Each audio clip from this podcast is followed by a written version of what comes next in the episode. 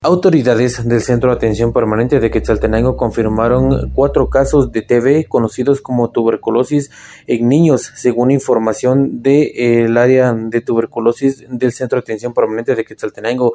Actualmente se han registrado cuatro casos eh, positivos. Ante ellos se dio a conocer por parte de las autoridades que se les está dando el seguimiento correspondiente para poder iniciar con el tratamiento correspondiente de los niños que fueron detectados con tuberculosis. Ante ello también hicieron el llamado a la población quetzalteca para poder llevar a los eh, niños y adultos a los diferentes chequeos para poder detectar esta enfermedad.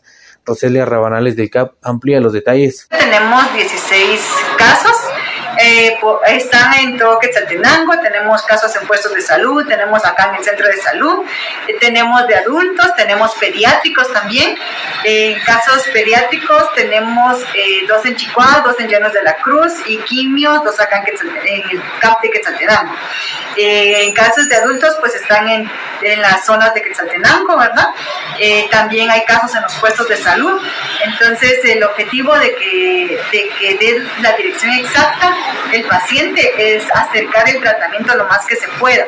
Por ejemplo, si usted vive en zona 10, pues el puesto de salud que le queda más cerca sería Pacajá, ¿verdad? Entonces, eh, va a depender de la, del área geográfica donde se encuentre y así va a ser el puesto o el CAP quien le va a dar el tratamiento. La noticia siempre antes por sucesos de Stereo 100, Moisés Cotón.